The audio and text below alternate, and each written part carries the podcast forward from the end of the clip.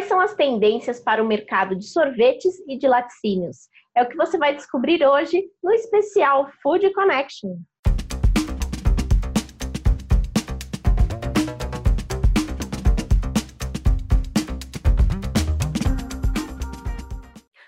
Mais um especial Food Connection, um programa para toda a cadeia de alimentos e bebidas. Eu sou Ana Domingues e nessa semana a gente está trazendo um especial das feiras Fispal Food Service e Fispal Tecnologia. E nesse, nessa sexta-feira a gente vai falar mais sobre tendências. Tendências no mercado sorveteiro e também no mercado de laticínios. E para falar desse mercado de laticínios, eu conversei com o Darley Ferreira, que é gerente de gestão e processos da Escala, que está confirmado para o Fórum de Laticínios na Fispal Tecnologia. Ele contou um pouquinho sobre os impactos desse mercado, eh, as tendências e o que o futuro reserva para esse mercado tão importante. Vamos conferir.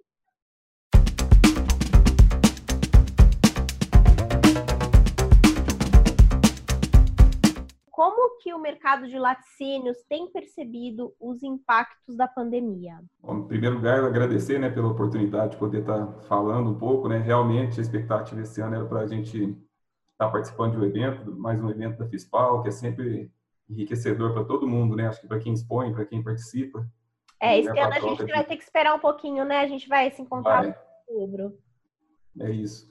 Mas assim, teve... É desde o início, né, a gente conta o nosso enfrentamento aqui a partir do final da primeira quinzena de março. E no primeiro momento foi, é, acho que assustador, como para todo mundo, né, das notícias que vinham do exterior. Algumas empresas já vinham se preparando de forma antecipada, principalmente quem tinha conhecimento de outros mercados, como o pessoal de frigorífico e alguns outros segmentos.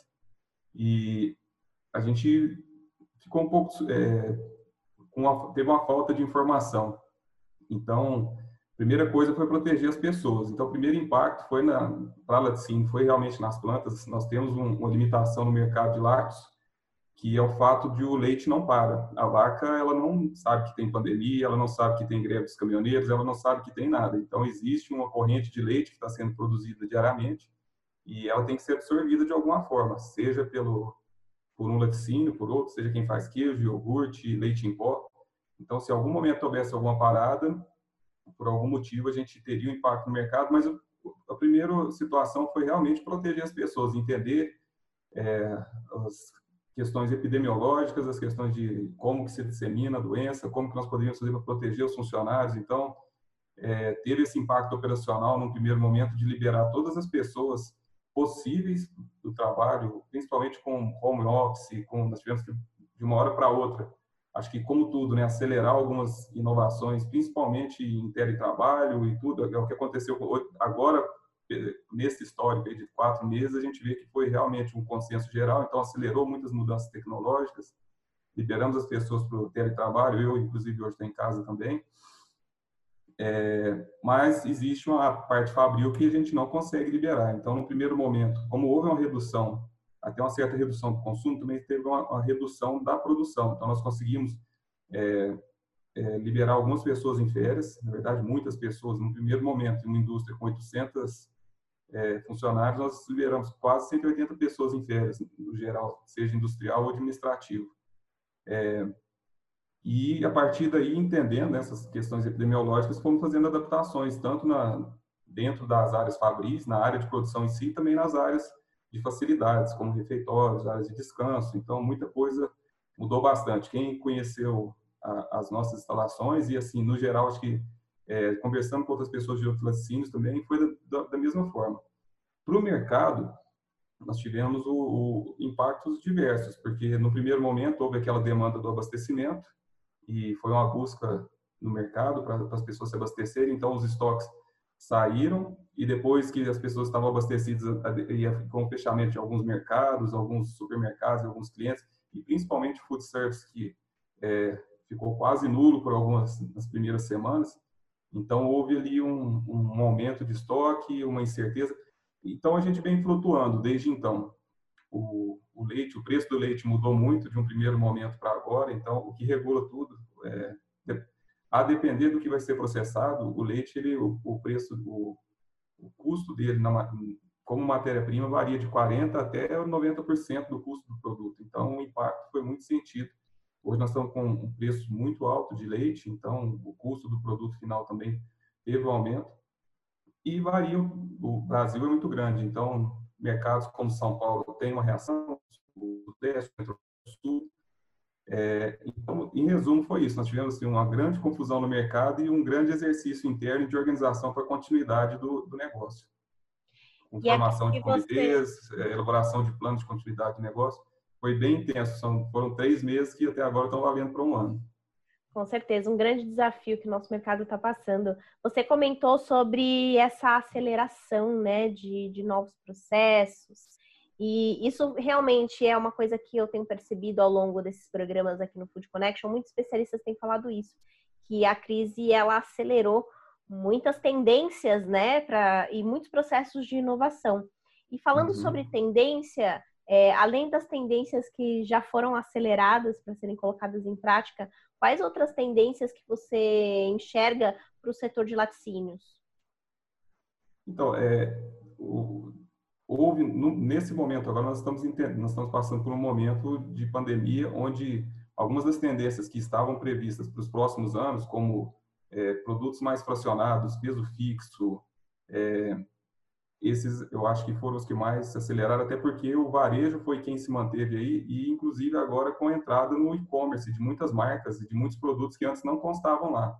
Então, mesmo produtos UHT e agora também produtos refrigerados, que estão, estão contando com a cadeia de distribuição diferenciada que foi adaptada para esse fim, então ele começa a, a não ser mais uma, não somente uma tendência para ser uma realidade, é o que a gente tem visto.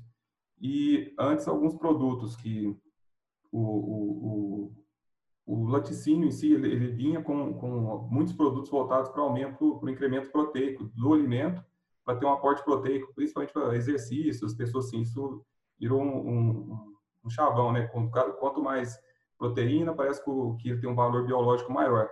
E virou um pouco para a saudabilidade. O que, que eu consigo oferecer? As pessoas, as pessoas estão olhando um pouco mais para o consumo de alimentos saudáveis e não só para a tendência para o corpo perfeito ou para alimentação para um, para ter um corpo malhado ou enfim para qualquer fim né que fosse o proteico mas também olhando muito para a saudabilidade algumas pesquisas indicam que houve que a busca maior agora é por saudabilidade nem tanto para fins estéticos ou outros não que um seja mais importante que o outro mas nesse momento a saudabilidade tem se mostrado maior e também algumas tendências de que a gente entende de automação de processos né no o momento agora de crise é o momento onde a inovação ela aflora. A pandemia ou esse momento da Covid ou todas as crises ela vem e abre as caixas de Pandora que vão sendo acumuladas. Então muita coisa que fica guardada quando abre se espalha e, e começa a se testar e, e aí com agora nós também temos muitos conceitos de agilidade em processos, em desenvolvimento e o que está sendo muito legal, porque muita coisa que levava-se anos para testar, agora nós estamos testando rápido, falhando rápido e já implementando o que dá certo. Pode ser que daqui a um ano, quando tiver o, o, o dito novo normal, não se aplique mais, mas a gente é, tem que viver esse momento e entender quais são as oportunidades para ele. E quando dizemos oportunidades, são oportunidades futuras, mas também de sobrevivência momentânea. Com certeza. É, já que a gente falou aí sobre esse futuro, esse novo normal, né? Que em tese a uhum. gente já está vivendo, mas a realidade vem se transformando a cada dia para todo mundo, para o consumidor e para a indústria. É, como que você acredita que para a indústria de laticínios, como que vai ser esse processo produtivo pós-pandemia? A indústria, a indústria, brasileira de laticínios, né, que eu já venho acompanhando já há alguns anos, é, ela vem vindo numa, numa aceleração crescente em termos de, de, profissionalização pelo crescimento do mercado. Então, o, o, queijo, historicamente, era um produto muito ligado à tradição, a, a, ser um produto rural, um produto feito na fazenda, né? Tanto que a maioria das pessoas acha que todo mineiro faz queijo é, em casa ou tem alguma fazenda. Não é todo, a, a maioria talvez tenha, mas não são todos. Mas é, ela já vinha com uma profissionalização, com uma modernização dos parques industriais, é, tanto por adoção própria, por tecnologias próprias, quanto também utilizando como paralelo algumas outras indústrias. Então, com a migração profissional de algumas pessoas que vieram de indústria farmacêutica, de bebida, para e também com a evolução dos nossos institutos de, de pesquisa, desenvolvimento e estudo, ela já vinha num crescente.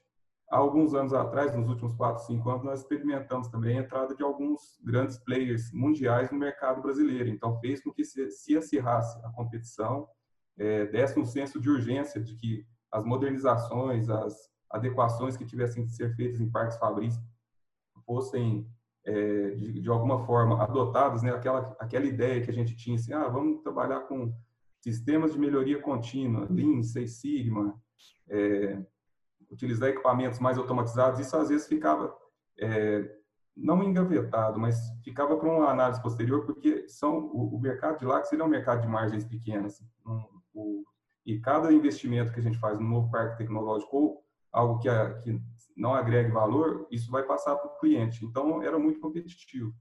Então, essa junção de fatores, contudo, agora, ela é, ela está tá nos empurrando para ser cada vez mais eficientes. Então, com, com uma modernização desde a produção de leite, porque o produtor de leite hoje, ele não é, a, a nossa média nacional vem subindo. Isso quer dizer que não é mais aquela, aquela família que produz 100, 150 litros. Tem produtores de leite de 5 mil, 10 mil, temos produtores aí é, de 60 mil litros dia, mas que são mercados.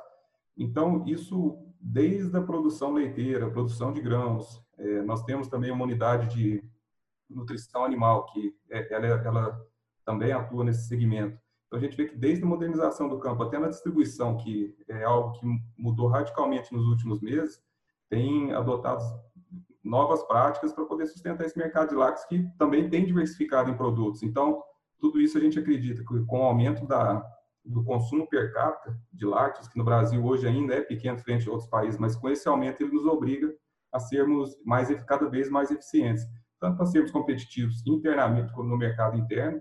Houve a, é, a, o acordo do, do Mercosul com a União Europeia também, que pode ser que nós tenhamos competidores que são muito mais eficientes, tanto na produção de leite quanto na, na produção de queijo em si, com indústrias modernas.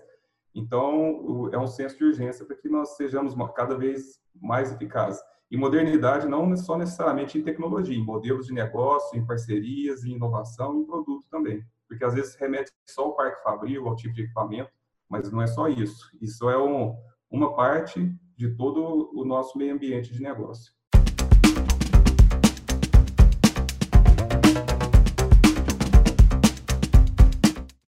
Se você quiser mais informações sobre a Arena Fispaltec, que está reunindo uma série de fóruns importantes para a indústria de alimentos, bebidas e embalagens, acesse o site da Fispal Tecnologia, que lá você tem mais informações e aproveita para garantir o seu ingresso. É, para falar sobre as tendências do mercado de sorvetes, tanto a indústria de sorvetes como também as sorveterias, eu conversei com o Paulo Mozarkel, que é gerente de marketing das Duas Rodas, que também estará na Fispal Food Service. Ele falou também sobre esses desafios que esse mercado tem enfrentado e um pouco do que será a tendência e do que está vindo nesse futuro diferente que a gente está vivendo. Vamos conferir.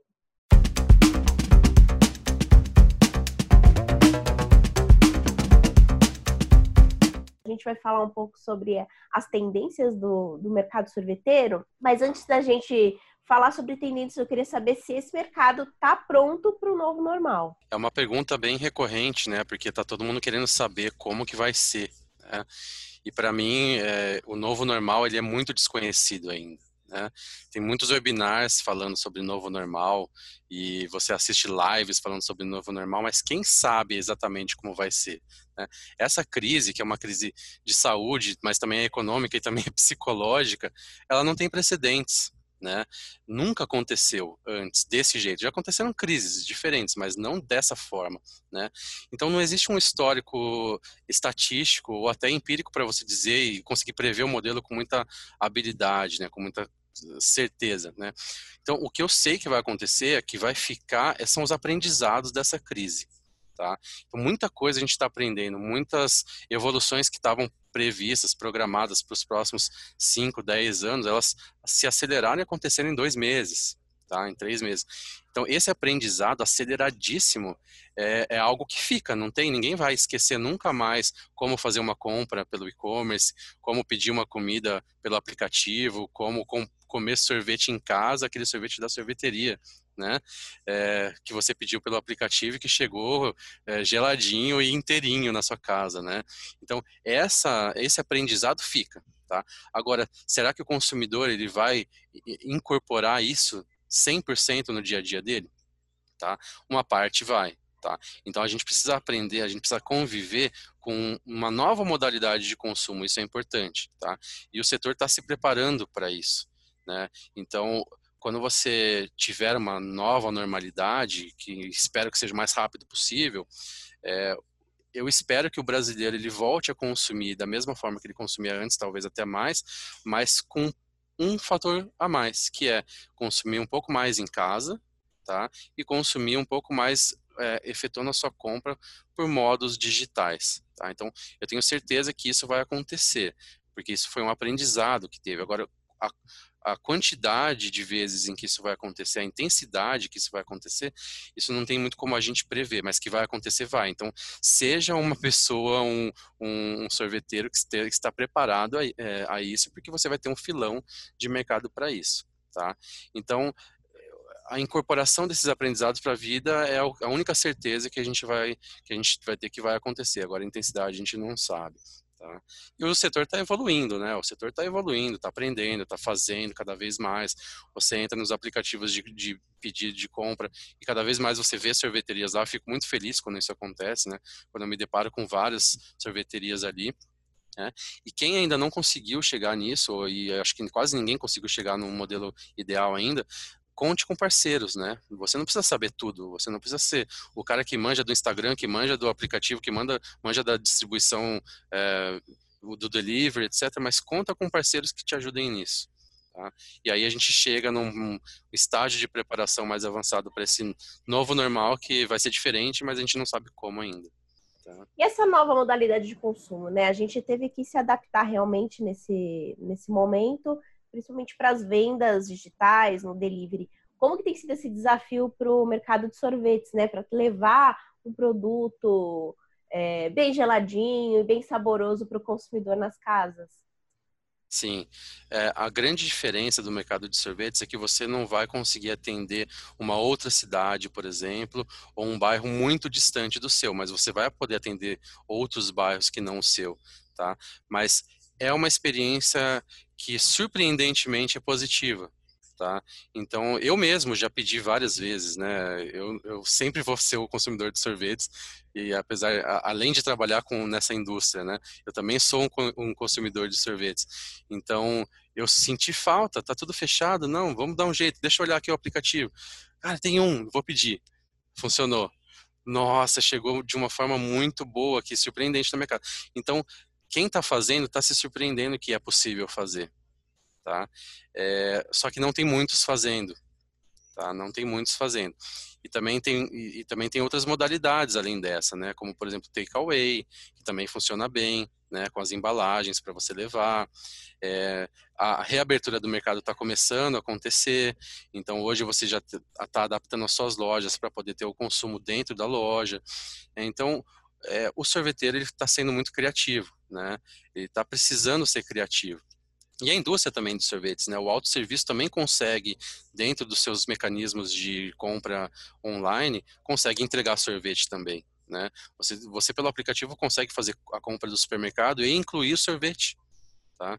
Que isso é uma coisa, assim, é natural, você consegue colocar dentro do seu carrinho o sorvete e receber o sorvete em casa no estado muito bom, porque os próprios, o próprio autosserviço também está evoluindo nisso, tá? E quando a gente pensa né, nesse futuro, a gente já muito, muitos, muitas cidades já estão na sua reabertura, né? Como você disse, muitas sorveterias já estão se preparando para reabrir, receber os seus clientes. Quando a gente pensa nas tendências para esse mercado, quais são os sabores, quais são as novidades que estão por vir? Conta pra gente, Paulo. Sim, certo. Bom, uma coisa é fato, tá, gente? Existe uma tendência que, desde que eu entrei no mercado do trabalho, lá mais de 20 anos atrás, eu já ouço falar que é a saudabilidade. Ah, mas faz 20 anos essa saudabilidade é tendência? Então não é tendência, né, gente? É realidade. Né? O que agora é o mais necessário possível e é uma tendência que também já é muito presente é unir o que é saudável ao indulgente. tá? É você transformar o saudável, saudável em indulgente e também o indulgente em saudável, porque a população ela está cada vez mais preocupada com o que ela está consumindo. Né? Então, a tal da indulgência permissível, que é a coisa mais importante da gente fazer hoje. Né? Você tem um, uma categoria que tem muita indulgência envolvida, que é uma categoria que você consome também para satisfazer a sua saúde mental, né? que é muito importante. O sorvete ajuda muito a gente a nos sentirmos bem é, com, com, com, com, o mundo, com tudo que está acontecendo, é, tudo que está acontecendo, e de repente você toma um sorvete e fala: Nossa, estou bem né? Então, é, esse é um dos fatores que sempre foi é, inerente ao sorvete. Agora, o sorvete também precisa se adaptar à saudabilidade. Tá? Então, se você ser um, um, produto indulgente e saudável ao mesmo tempo, você é um, quase um, um, produto perfeito, né? É, agora, tem, tem outras tendências que são muito importantes, né? Como a experiência, né? Então, não só você ir na sorveteria com seus familiares ou com seus amigos, né? Isso é assim uma experiência, mas é, você usar o sorvete como uma experiência digital, você ter um sorvete que você possa postar no Instagram, por exemplo, é, porque o sorvete tem uma grande vantagem que ele é muito instagramável, né? Um produto que você olha e você tem vontade de consumir e você consegue tirar boas fotos de sorvete, né? E você consegue postar isso e você postando isso você gera vontade no seu amigo, você gera vontade nas pessoas que estão te seguindo é, e, e, você ter esse material rico é importante que você é, para o mercado, né? Outras tendências, novos momentos de consumo, momentos de consumo em casa, né? Como você desenvolver novos momentos em casa que não seja só a sobremesa, aquela sobremesa de domingo. Ah, hoje é domingo, então vamos tomar sorvete. Não, não. O sorvete pode ser todo dia, né? O sorvete pode ser o lanche da tarde. Você tá, você tá, hoje você não está reunido com amigos em casa, mas você está com seus familiares, então, ah, vamos dar uma pausinha aqui, né? Tô, tô, no meu home office aqui, mas deixa eu fazer uma pausa. Não precisa ser só a pausa do café, pode ser a pausa do café com sorvete, por exemplo, né? É, outras tendências, né? Existe uma tendência muito forte que é das texturas, né? Então, o que, que você pode oferecer de diferente para o seu cliente. Essa experiência também passa por isso, para você, por você é, ter inovação e criatividade nas, nos sabores e nas texturas. Então, oferecer é, produtos com mais inclusão, né? Você oferecer produtos que tenham um apelo diferente, que o, que o, que o consumidor fale, nossa, desse aqui eu nunca comi, eu preciso experimentar. Tá? O consumidor está muito aberto à experimentação, mesmo hoje, né, depois de uma fase que ele se restringiu bastante em consumo, aquele comecinho da pandemia, hoje ele já está aberto de novo a experimentar. Tá? E quando acabar a pandemia, certamente ele vai voltar àquela tendência de, de querer experimentar mais, de querer se autossatisfazer utilizando o sorvete. Né? Então, sabores diferentes, sabores regionais estão muito em alta, os sabores tipicamente brasileiros, né? Então, ah, um sorvete de pamonha, meu, que delícia, né? E você vai ter isso disponível esse, esse ano, né? Então, é uma coisa que é, o brasileiro vai querer experimentar, de cajá e assim por diante, tá? Existe um, um ponto de atenção que a gente precisa ter, né? Que são as novas regras de rotulagem, tá? Especialmente para a indústria, né? Então, é, não é uma tendência de consumo, mas é uma tendência de regulamentação. Então você vai ter que estar atento ao que, que vai acontecer no rótulo. Então muito provavelmente você vai querer adaptar a sua embalagem ou adaptar até a sua formulação. Tá? Porque as novas regras vão ser bem rígidas e, e elas vão levar em consideração a quantidade de açúcar, gordura e sódio do seu produto. Tá? E também, futuramente, você vai começar a pensar em sorvetes veganos, sabe? Sorvetes sem é, é, ingredientes de origem animal, que também é uma tendência que a gente vê na Europa é, cada vez mais presente. Isso realmente é tendência, mas a gente tem visto várias tendências se realizarem ao longo dos, dos tempos, né? Então, são formas teoricamente simples de serem adotadas no negócio, né, Paulo? E quando a gente pensa nesse futuro, como que você acha que vai ser é, essa nova realidade do mercado de sorvetes, tanto para a indústria como para os estabelecimentos? Eu acredito que o mais importante é que a gente consiga trabalhar como setor, como indústria e como mercado do sorvete. Por quê? Porque o consumidor está aí, ele quer. Tá? Ele quer os momentos de prazer, ele quer os momentos de indulgência, ele está preocupado com a saúde dele, ele lê cada vez mais os rótulos, ele quer rótulos cada vez com menos ingredientes e com uh, mais opções. Então, é, nossa, tem que trabalhar com menos ingredientes, com mais opções, com é, tanta exigência do consumidor que você precisa entender esse consumidor e, e conseguir ser flexível e se adaptar a esse novo, esse novo consumidor tá? Porque o consumidor hoje ele tem muito mais força, ele tem muito mais poder, ele tem muito mais acesso à informação, ele não precisa só ser, ler o rótulo, ele pode escanear o código de barra e, e, ter tudo aquilo no celular dele, já o celular dele já diz o que, que é bom, o que, que não é bom, né? Então a gente precisa estar preparado para isso tá? Acabando pandemia, acabando esse negócio desse assunto que não sai da, da nossa vida, né? Mas que vai sair logo, se Deus quiser. É, a gente tem que, lembra, tem que lembrar que o consumidor está ali com muita força e com muita vontade de consumir e que se ele não achar o seu sorvete, se ele não achar o seu, ele vai achar o outro. Né? E ele vai achar o bolinho, ele vai achar o, o cupcake, ele vai achar o brigadeiro, ele quer consumir e ele quer consumir com muita consciência.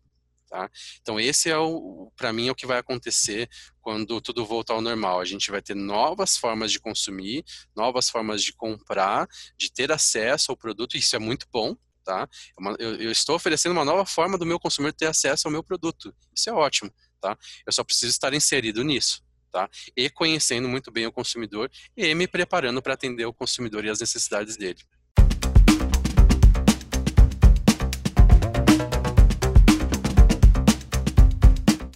Vamos de Giro Food Connection? Lili, conta pra gente as novidades.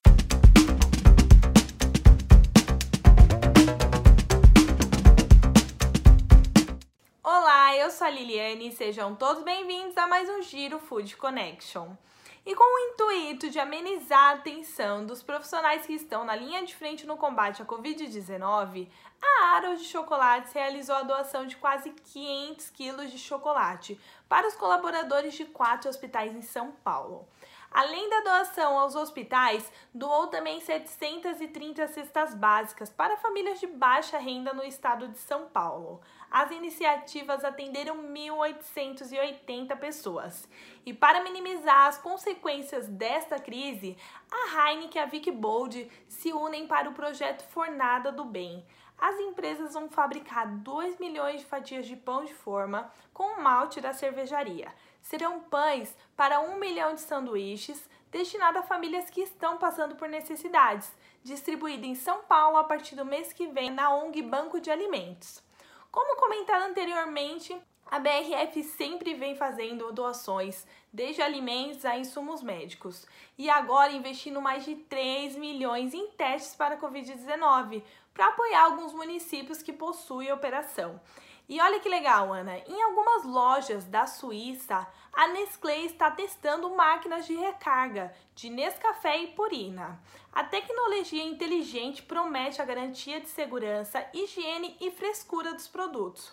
Por meio de um aplicativo do, do próprio sistema, os compradores podem pagar, verificar as informações nutricionais e as datas de validade. A Miva, como é conhecida e chamada, pode enviar alertas sobre datas de validade para ajudar o desperdício de alimentos, e um estudo externo já descobriu que o sistema reduziu o impacto ambiental de embalagens em mais de dois terços. E aproveitando que o nosso giro acontece na sexta-feira, a Skol criou um happy hour virtual da Skol no site você compra cupons de descontos exclusivos para você e sua equipe. Cada um entra no site do Zé Delivery e escolhe a sua cerveja preferida. E aproveita o encontro virtual. Usando o código HHVirtual, a Skol divide a compra com você. Se você está gostando do nosso conteúdo, acompanhe as nossas feiras nas redes sociais. É com você, Ana.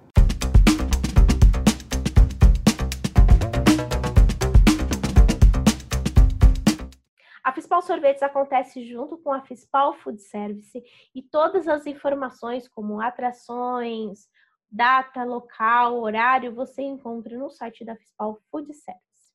Essa semana foi incrível relembrar e celebrar essas feiras tão importantes para o nosso mercado, trazendo assuntos pertinentes ao lado de grandes especialistas que estarão nas feiras esse ano, Foi um sucesso. Eu adorei estar nessa jornada ao seu lado. Queria agradecer a sua audiência. Então, só para a gente reforçar, a Fispal Tecnologia vai acontecer de 7 a 10 de outubro no São Paulo Expo e a Fispal Food Service e a Fispal Sorvetes vai acontecer de 19 a 22 de outubro no Expo Center Norte. A minha presença já está confirmada e eu espero por você. Segunda-feira eu volto com o Food Connection, é, programação normal, mas com muitas informações pertinentes e com grandes surpresas. Grandes especialistas esperam por você na próxima semana. Até logo!